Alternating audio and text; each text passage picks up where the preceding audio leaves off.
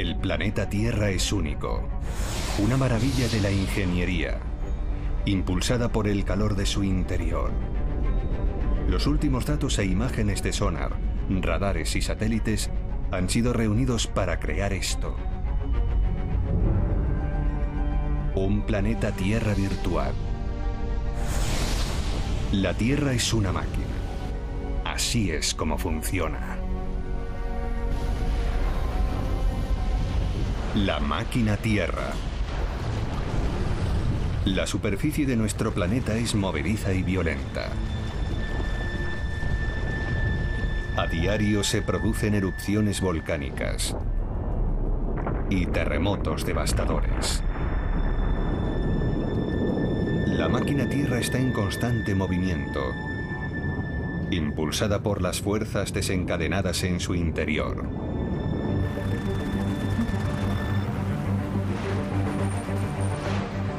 La mayoría de la población vive en pueblos y ciudades, ignorante de lo que se oculta bajo el suelo.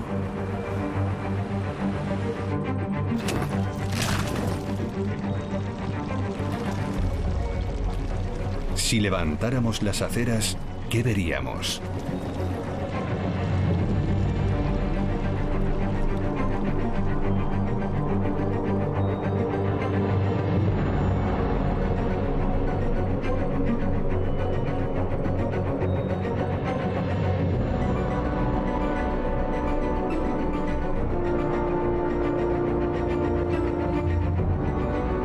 De agua, gas y electricidad ocupan los primeros 30 metros bajo la superficie. La mayoría de los túneles subterráneos no alcanzan los 60 metros de profundidad. A 100 metros bajo tierra, la estructura que sostiene la ciudad desaparece. Nunca un ser humano ha estado a más de 4.000 metros de profundidad de la superficie.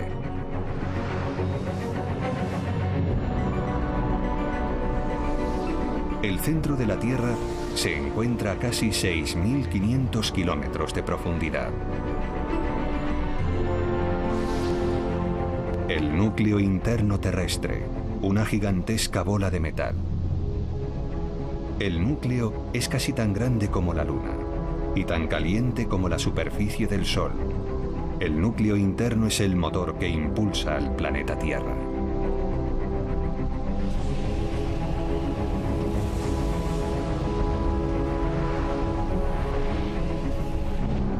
Calor que irradia asciende hasta la superficie. Es un proceso que comenzó cuando la Tierra se formó hace 4.600 millones de años. Entonces, el planeta era una bola de lava incandescente. Millones de años después, se enfrió formando una fina capa de roca sólida. Un nuevo tipo de lava emergió, aflorando a través de las grietas en la corteza terrestre. Esta roca, mucho más ligera, formó placas que flotaban sobre la corteza creando zonas que ahora son la Tierra. La lava liberó igualmente algo más. Dos elementos, hidrógeno y oxígeno, se combinaron creando H2O, más conocido como agua. Aparecen así los primeros océanos.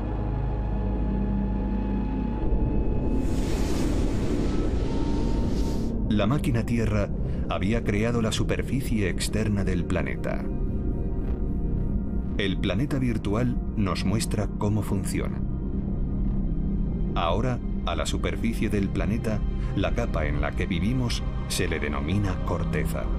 Si la Tierra fuera una manzana, la corteza no sería más gruesa que su piel.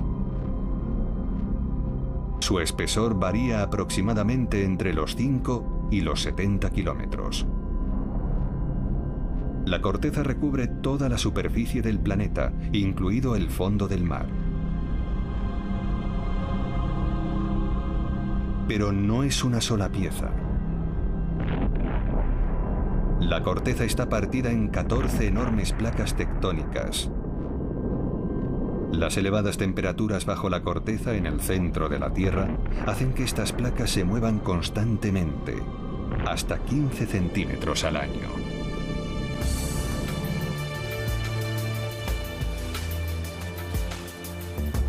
Millones de años atrás, la placa tectónica norteamericana se desplazó.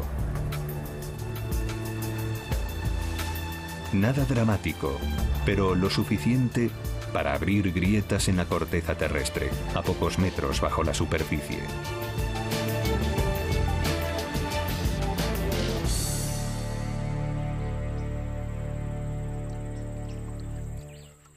El agua se filtró por esas grietas y las erosionó hasta crear una de las estructuras naturales más fascinantes del planeta. Bajo las calles del estado del Sol se encuentra el acuífero de Florida. El acuífero tiene una extensión aproximada de 259.000 kilómetros cuadrados. Es una vasta red de torrenciales ríos subterráneos, un valioso recurso que proporciona la mayor parte del agua potable de Florida, más de 11.000 millones de litros al día. El acuífero ha de ser protegido de los proyectos agrícolas y de construcción que podrían contaminar sus aguas. Esa es la misión del biólogo Tom Morris y su equipo. Es importante hacer un mapa de estas grutas subterráneas porque ahí está nuestra agua potable. Cuanto más sepamos sobre el acuífero, mejor estaremos nosotros en la superficie.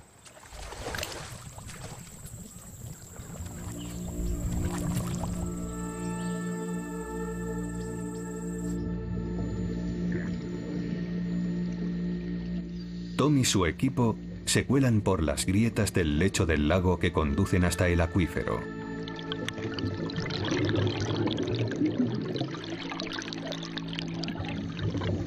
Es una inmersión claustrofóbica. Tienen que pasar por agujeros en la roca apenas lo bastante anchos para moverse. Y descender a 24 metros de profundidad.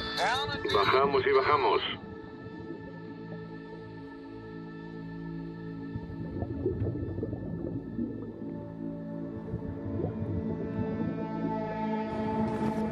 En el exterior, un ingeniero registra la ubicación exacta de los buceadores con un sistema transpondedor.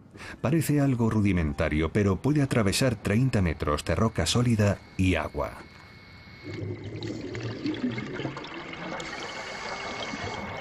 En las profundidades, Tom llega al acuífero. Bien, acabo de llegar a las aguas cristalinas.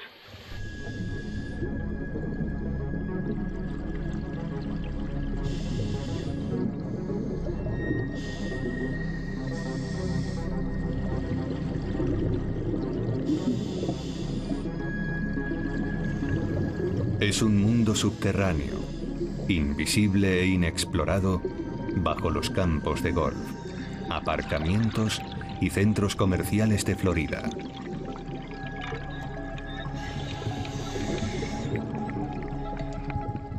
El acuífero se extiende bajo todo el estado de Florida y parte de otros cuatro estados del sur. En el mundo hay más agua en acuíferos subterráneos como este que en todos los lagos y ríos de la superficie. La corriente es muy fuerte aquí abajo. Nos arrastra. En la superficie, el ingeniero registra su ruta allá donde les lleve.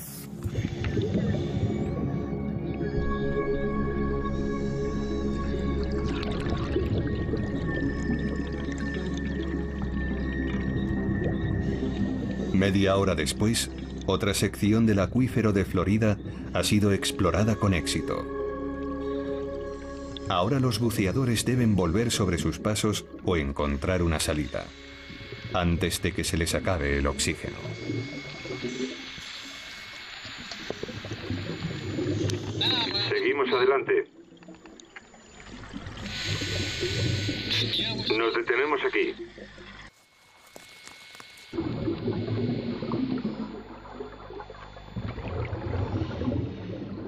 rayo de luz muestra a los buceadores el camino hasta una nueva salida en el techo del acuífero.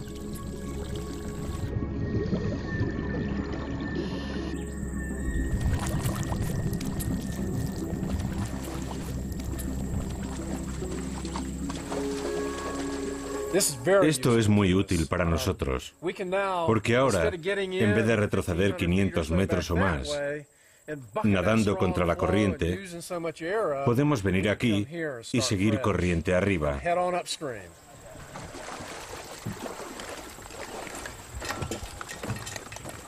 Será muy útil para hacer un mapa de este sistema de grutas subterráneas. Podemos situar esta cueva en el mapa.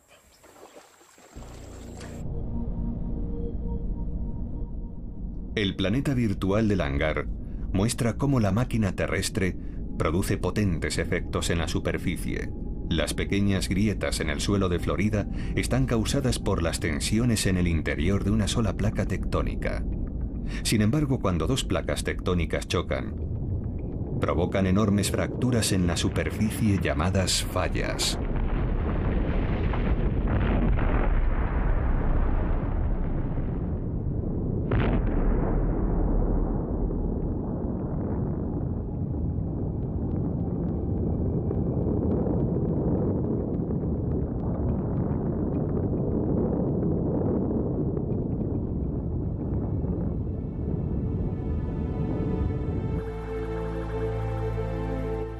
22 de febrero de 2011.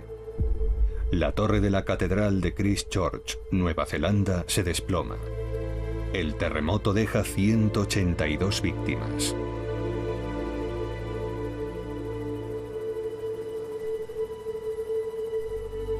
Menos de un mes después, el 11 de marzo, un terremoto aún más intenso golpea Japón provocando un tsunami con olas de hasta 30 metros de altura y matando posiblemente a 25.000 personas.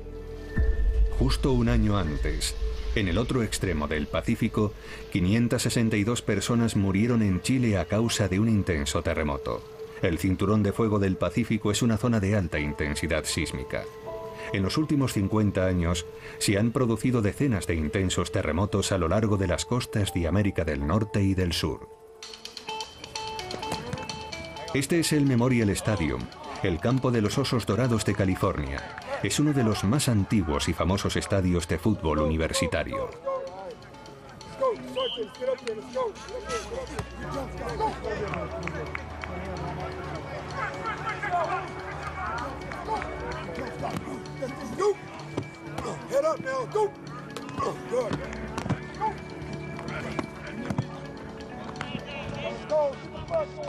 Pero el estadio está en peligro.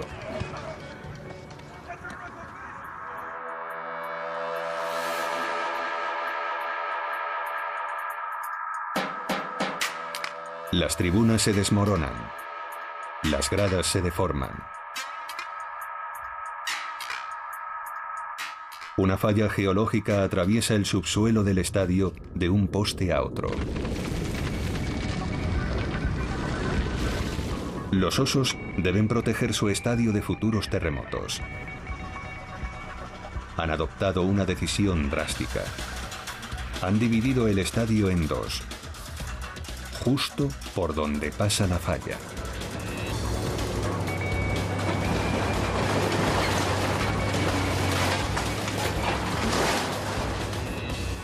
Roland Burgman es geólogo en la Universidad de Berkeley, en California. Lleva años estudiando esta falla geológica. Me encuentro prácticamente encima de la falla geológica. Este lado de la falla se mueve hacia aquí, mientras que este otro lado se mueve hacia allí. Pero la falla no se mueve lo suficientemente rápido. Hemos observado que la falla se desplaza unos 4 milímetros al año. Eso es justo la mitad de lo que esperábamos según nuestros cálculos a largo plazo.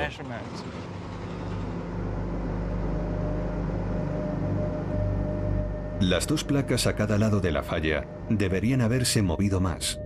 Eso significa que en las profundidades de la Tierra la presión sigue aumentando.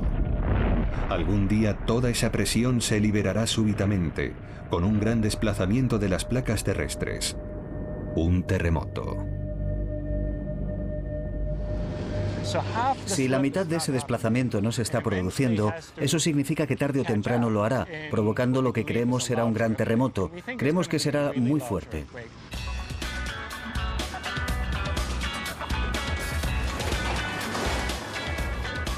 Para preparar el estadio a prueba de terremotos, los osos colocarán las dos secciones del campo sobre dos plataformas flotantes de hormigón separadas, de forma que cuando llegue el terremoto, el estadio sobreviva. Este lado del estadio tendrá una estructura completamente independiente de este otro lado, y los dos se moverán de forma independiente incluso con un terremoto muy intenso. Cada lado del estadio seguirá su propio camino, por lo que la destrucción será mucho menor. Los trabajos tardarán dos años en terminarse y costarán 320 millones de dólares. El último terremoto importante en esta falla geológica tuvo lugar hace 140 años. El siguiente podría producirse en cualquier momento. El próximo gran terremoto será un desastre inimaginable. Millones de personas se han mudado aquí desde que hubo un terremoto de dimensiones similares, de forma que el número de víctimas y los daños serán increíbles. Cuando el próximo terremoto golpee el área de la bahía, al menos este lugar estará a salvo. Por lo menos con los trabajos que se están llevando a cabo en el estadio, este será uno de los lugares más seguros en el próximo terremoto importante.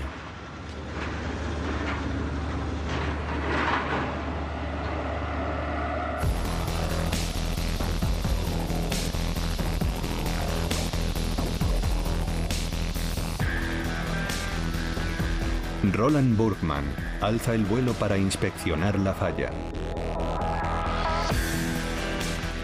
La falla que está destruyendo el estadio de los Osos Dorados es la llamada falla de Hayward. Forma parte de una de las estructuras geológicas más famosas del mundo, la falla de San Andrés. El sistema de la falla de San Andrés se extiende de norte a sur por la costa de California a lo largo de 1.300 kilómetros. Los primeros terremotos en la falla de San Andrés desgarraron la tierra. Nos encontramos justo encima de la falla de San Andrés. El lago que tenemos debajo, el embalse de Crystal Spring y el lago de San Andrés están situados sobre la falla geológica. El lago es tan largo, estrecho y recto porque el valle se formó junto a la falla. La falla está deshaciendo las rocas y erosionando el valle. Por eso tenemos un lago aquí.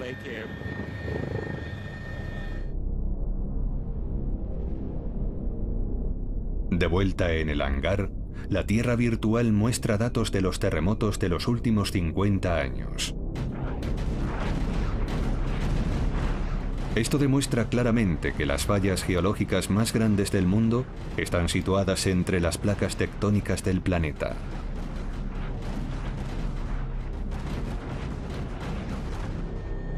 Una falla solo tiene que desplazarse unos centímetros para provocar un terremoto, pero a lo largo de millones de años, la Tierra recorre grandes distancias. Algunas rocas encontradas aquí en el norte de California se originaron a cientos de kilómetros de distancia, en el sur de California.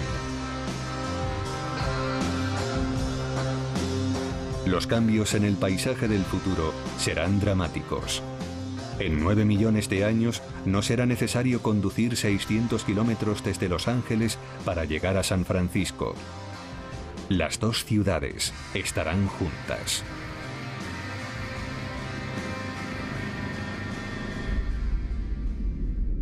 Las placas tectónicas están en constante movimiento. A veces se superponen entre ellas. Otras, las placas chocan frontalmente. Entonces la Tierra se eleva creando cordilleras, como los Alpes.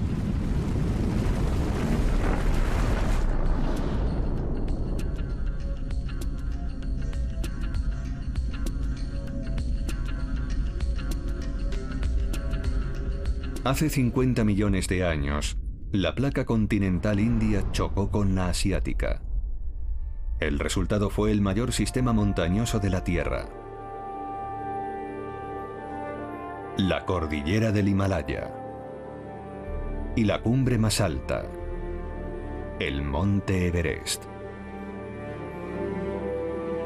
Con sus 8.848 metros sobre el nivel del mar, es el punto más alto del planeta.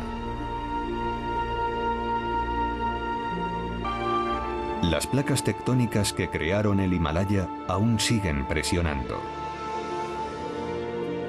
De forma que el Everest sigue creciendo casi medio centímetro al año.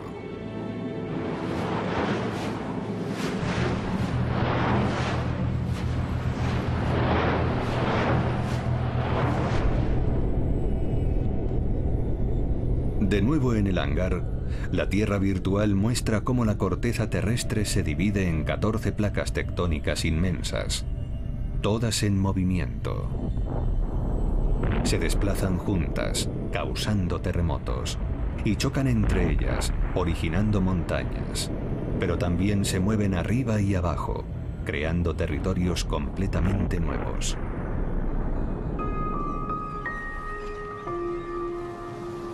Esto es Alaska.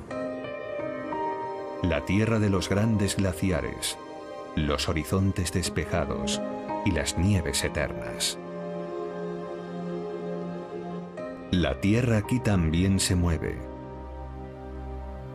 En esta ocasión, se eleva.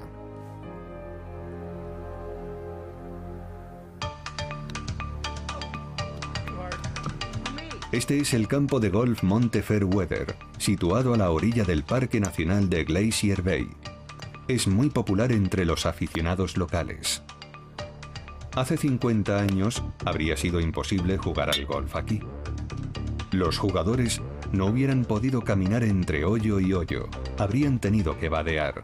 El terreno en el que juegan estuvo hasta hace muy poco tiempo cubierto de agua.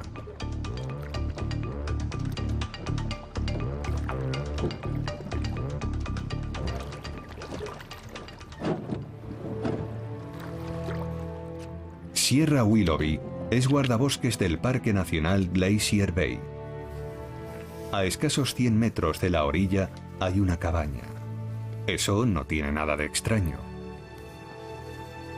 Salvo que esta cabaña antes estaba en la orilla. Si hubieras venido aquí cuando se construyó la cabaña hace décadas, te hubieras podido sentar en el porche a contemplar el lago y el monte Fairweather en la distancia, los días despejados.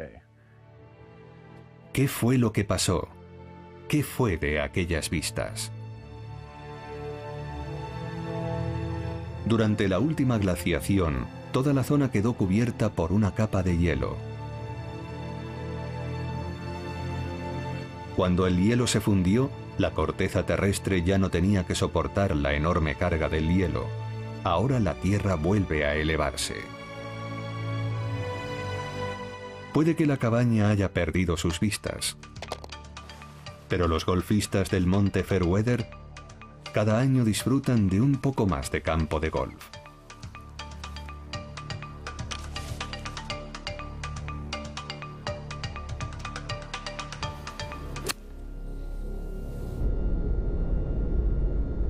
La corteza terrestre cubre todo el planeta, un área total de más de 500 millones de kilómetros cuadrados. El movimiento de la corteza crea muchos paisajes diferentes. Y podría parecer que también muchos tipos de rocas. Pero eso es un espejismo. Básicamente, la máquina terrestre crea la corteza a partir de tres clases de roca. Carolina del Norte, la cantera de granito a cielo abierto más grande del mundo. 83.000 toneladas de roca son extraídas cada año de este yacimiento de 24 hectáreas. La piedra de granito que hay aquí se denomina ígnea.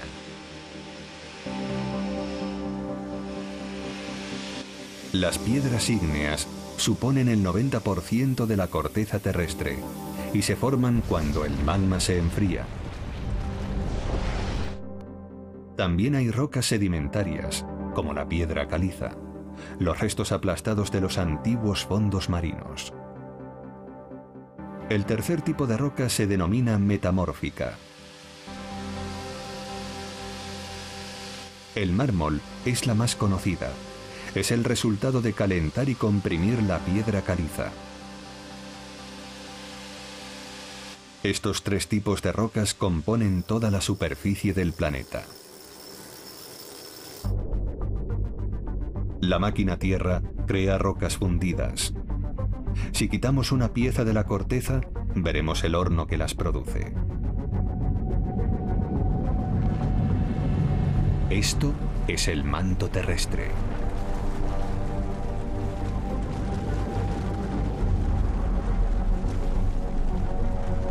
La profundidad del manto es de casi 3.000 kilómetros y su temperatura unos abrasadores 2.200 grados centígrados. Este horno es la fuente de toda la lava de los volcanes de la Tierra.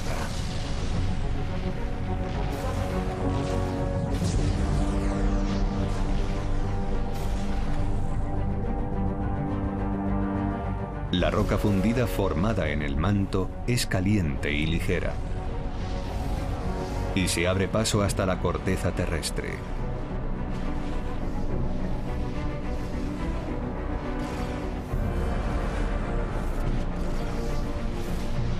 Se acumula en enormes cámaras subterráneas. Combinada con gases, se convierte en explosiva. Atraviesa la corteza y entra en erupción en la superficie.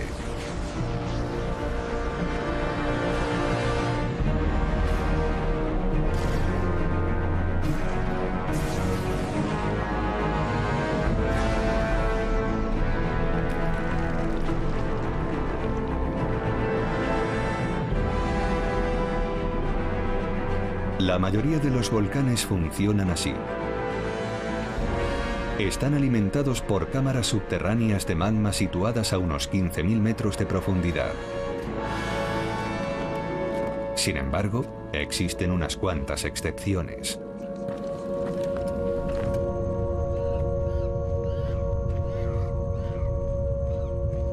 El monte Niragongo, en la República Democrática del Congo. En 2002, el volcán entró en erupción y mató a 147 personas. Es uno de los volcanes más activos de África. Se eleva cerca de 3.500 metros sobre el paisaje que le rodea.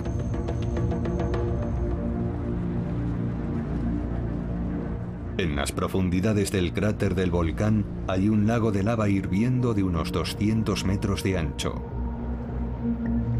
La temperatura en la superficie del lago es de casi 800 grados centígrados.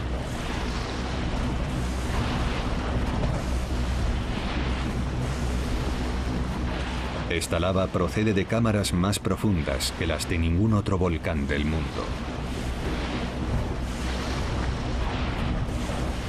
Algunos científicos creen que la lava podría proceder de una columna de magma fundido de las profundidades del manto terrestre.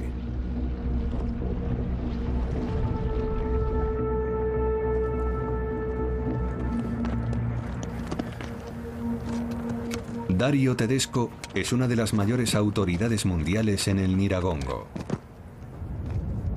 Es completamente diferente a los demás volcanes. Es realmente único. Hay muchos secretos en este volcán que no encontramos en el resto de los volcanes. Dario conduce a un grupo de científicos hasta el cráter. Han venido a recoger muestras.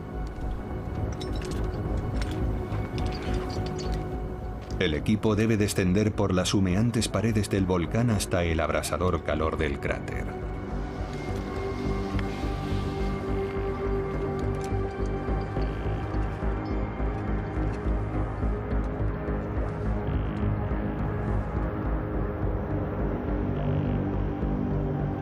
El cráter es profundo, muy profundo, lo bastante para acoger en su interior al Empire State.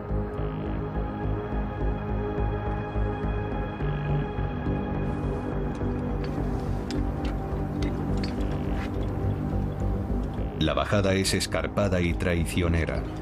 El suelo puede ceder en cualquier momento. El cráter tiene dos cornisas. El equipo se aproxima ahora a la segunda.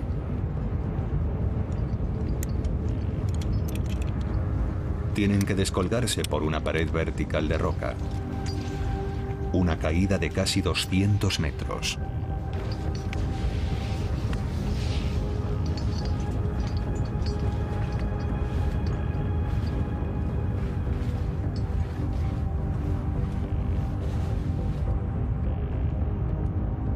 Medida que el equipo se acerca a la orilla del lago de lava, el peligro aumenta.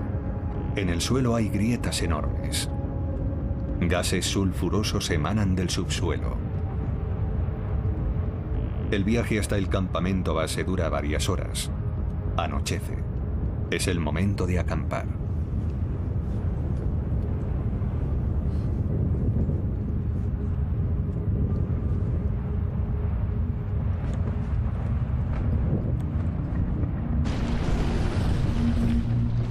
En el lago, mientras el equipo duerme, la roca fundida a altísimas temperaturas se agita borboteando sin descanso, desbordando el cráter.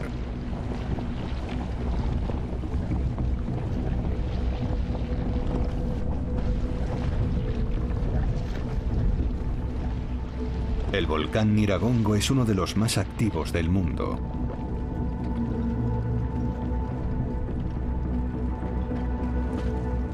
Si el Niragongo entrara en erupción, sería imposible escapar de la lava.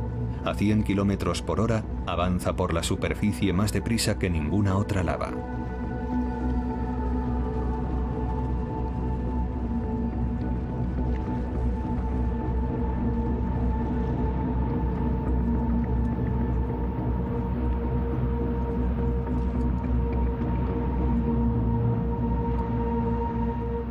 Amanece y el lago está más calmado. Dario observa a otro científico aproximarse a la lava para recoger una muestra.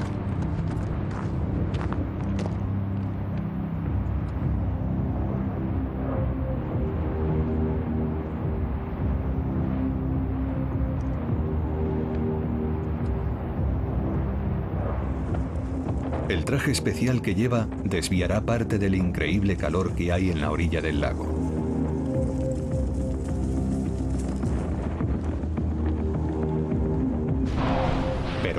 Podrá protegerle si entra en contacto directo con la lava.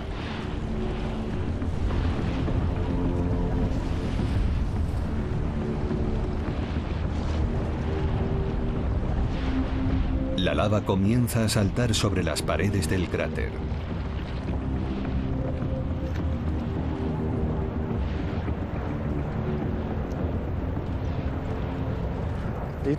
Es muy peligroso, en mi opinión. Es un poco traicionero. La verdad, yo no lo haría. Está muy, muy cerca.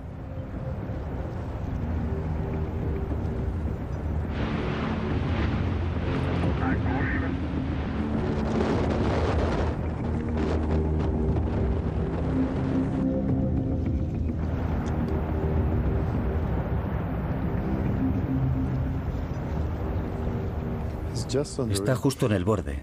Está loco. Oh Dios mío. Vuelve. Vamos. Vuelve.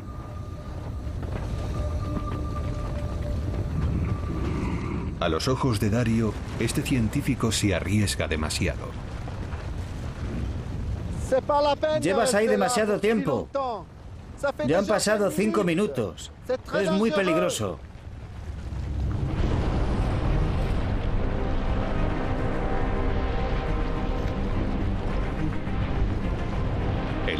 Cada vez está más activo. La lava comienza a desbordarse. El científico se retira.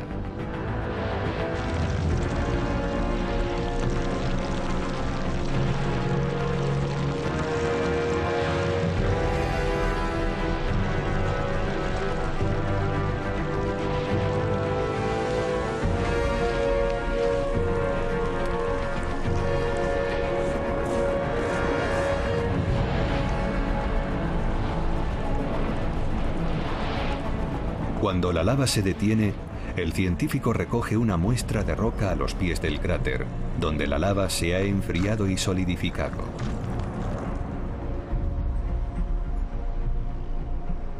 Las muestras son enviadas a la Universidad de Rochester, en el estado de Nueva York, para su estudio.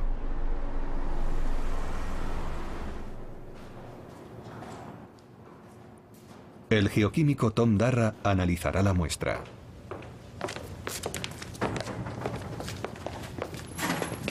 Lo analizaremos mediante presión y temperatura. Hay gases y minerales atrapados en su interior. La muestra es triturada.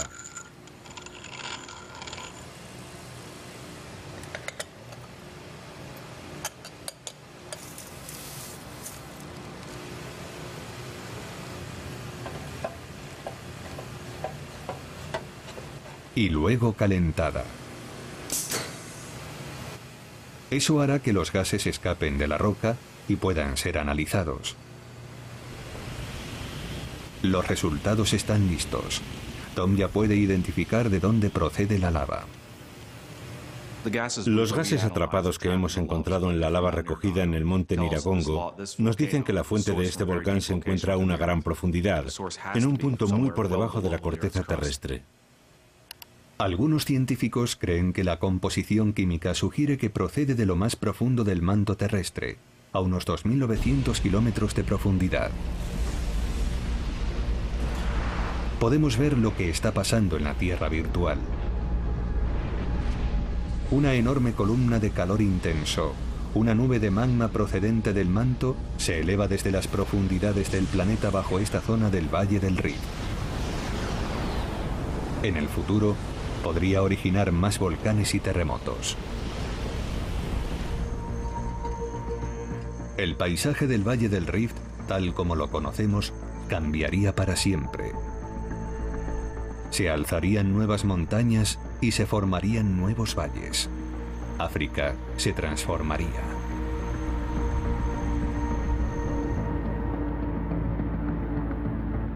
Hay otra manera de conseguir una muestra del manto, mucho menos peligrosa.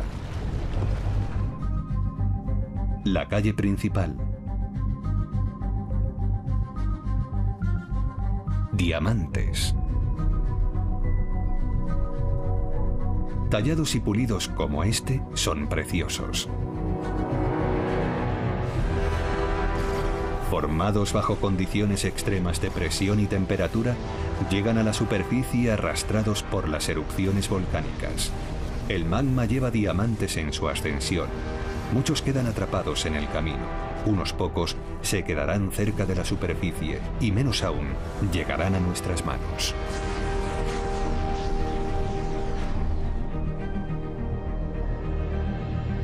Como podemos ver en nuestra Tierra virtual, se trata de un fenómeno poco frecuente, por lo que solo hay diamantes en un puñado de lugares del planeta. Los diamantes y los volcanes no son las únicas cosas que obtenemos del manto. En algunos lugares del mundo, el calor de la Tierra es aprovechado en nuestro beneficio.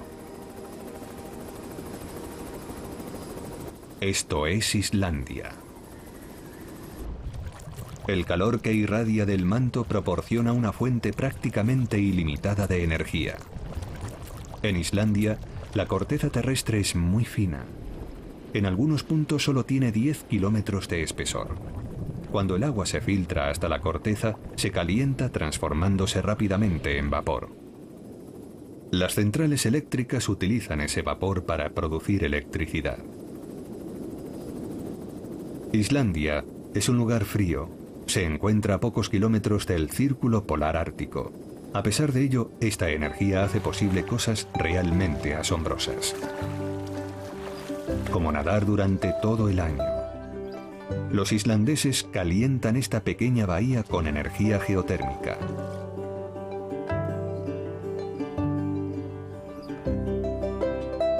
La temperatura del agua fuera de la bahía es de 4 grados bajo cero, pero en la bahía los nadadores pueden relajarse a 29 grados centígrados. Casi todo el país funciona con energía geotérmica. En Reykjavik, la capital de Islandia, casi todos los hogares se calientan usando energía geotérmica. En invierno la usan para calentar las calles y aceras y evitar que se forme hielo. Es una fuente de energía prácticamente ilimitada y gratuita.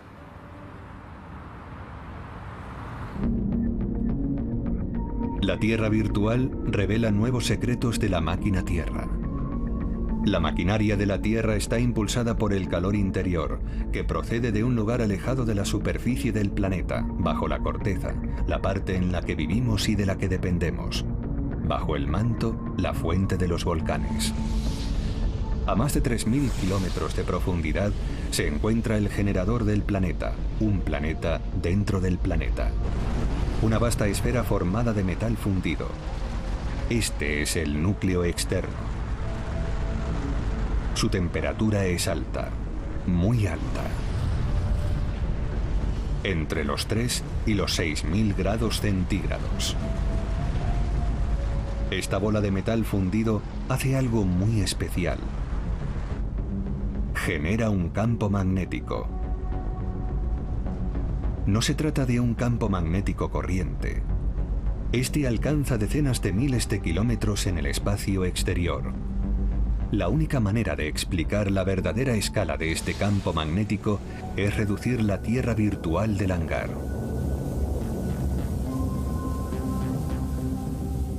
El campo magnético terrestre es normalmente invisible para nosotros, pero hay una forma en la que podemos verlo en acción.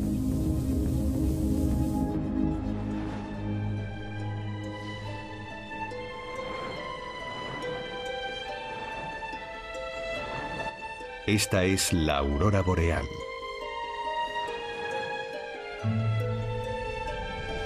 Sobre la nieve y el hielo del círculo polar ártico, un mágico despliegue de luces danzando en el cielo nocturno. Este es el campo magnético terrestre hecho visible. es vital para la supervivencia de la vida en la Tierra.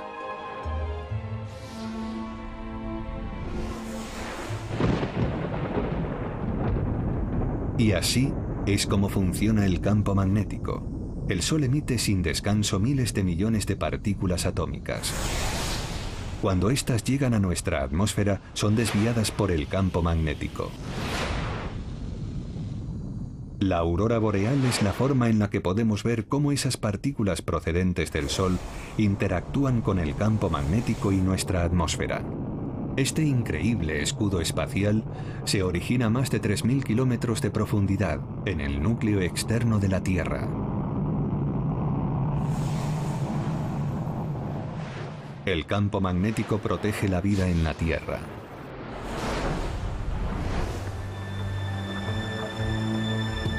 El magnetismo terrestre señala el norte y el sur, el este y el oeste en nuestras brújulas.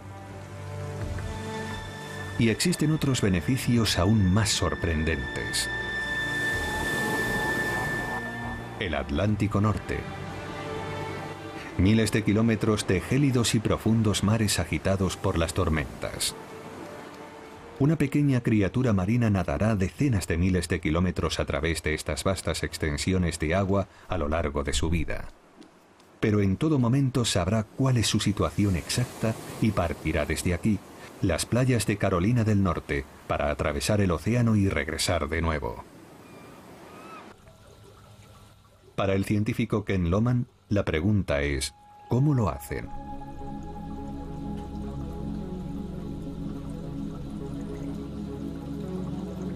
Esta joven tortuga boba vive en la Universidad de Carolina del Norte.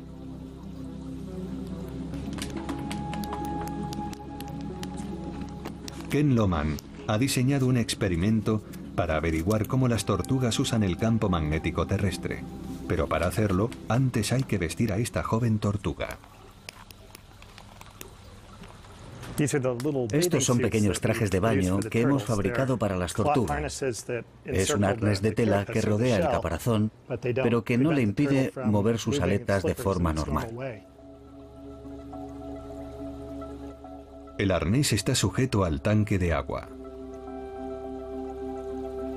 Ken usa una corriente eléctrica para crear un campo magnético alrededor del tanque de la tortuga. Cuando el campo se activa, la tortuga sabe instintivamente qué dirección seguir. Si invertimos el campo magnético que produce la bobina, la tortuga con toda seguridad se daría la vuelta y nadaría en dirección opuesta. En cuanto Ken varía el campo magnético, la tortuga cambia de dirección. Eso demuestra que las tortugas son sensibles al campo magnético, gracias a un mineral llamado magnetita. La magnetita es un mineral magnético. En realidad es el material que se usa para las agujas de las brújulas. Todo parece indicar que las tortugas son sensibles al campo magnético debido a los cristales de magnetita que hay en su cerebro. Ken ha descubierto que las tortugas pueden llegar aún más lejos. No solo utilizan el campo magnético como fuente de orientación, también para saber cuál es su situación en el océano. De hecho, tienen un sistema de posicionamiento global basado en el campo magnético terrestre. En cualquier lugar en la inmensidad del océano, esta pequeña tortuga sabe perfectamente dónde está. Y así es como esta tortuga es capaz de atravesar el Atlántico y luego, años después, encontrar el camino de vuelta hasta esta misma playa. Todo se debe al campo magnético generado por el núcleo externo en las profundidades de nuestro planeta.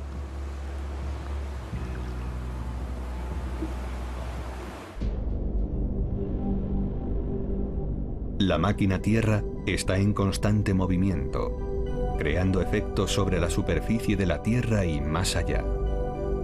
La fuente de su potencia se encuentra bajo la corteza, el manto terrestre y el núcleo externo. Ahora estamos a unos 5.000 kilómetros en las profundidades de la Tierra. Es el destino final, el centro de la Tierra. Es el llamado núcleo interno. También está formado por metales, pero este núcleo es sólido, consecuencia de las presiones 4 millones de veces más fuertes que las de la superficie del planeta. Su temperatura es elevadísima, unos impresionantes 6.000 grados centígrados, la misma temperatura que en la superficie solar, y este calor es la clave del funcionamiento de la máquina Tierra. Los volcanes, los terremotos, el movimiento incesante de la Tierra todo está causado por esta enorme y abrasadora esfera de metal sólido que gira a 5.000 kilómetros de profundidad. El núcleo interno es el motor de todo el planeta y funciona así. El calor asciende desde el núcleo interno en inmensas nubes. Cuando alcanzan la corteza terrestre, se dispersan impulsando a las placas tectónicas terrestres por toda la superficie del planeta. Después, las nubes de calor se enfrían y retroceden, y un nuevo ciclo vuelve a iniciarse. Muchos científicos creen que este ciclo proseguirá hasta que todos los continentes queden unidos en una inmensa masa terrestre.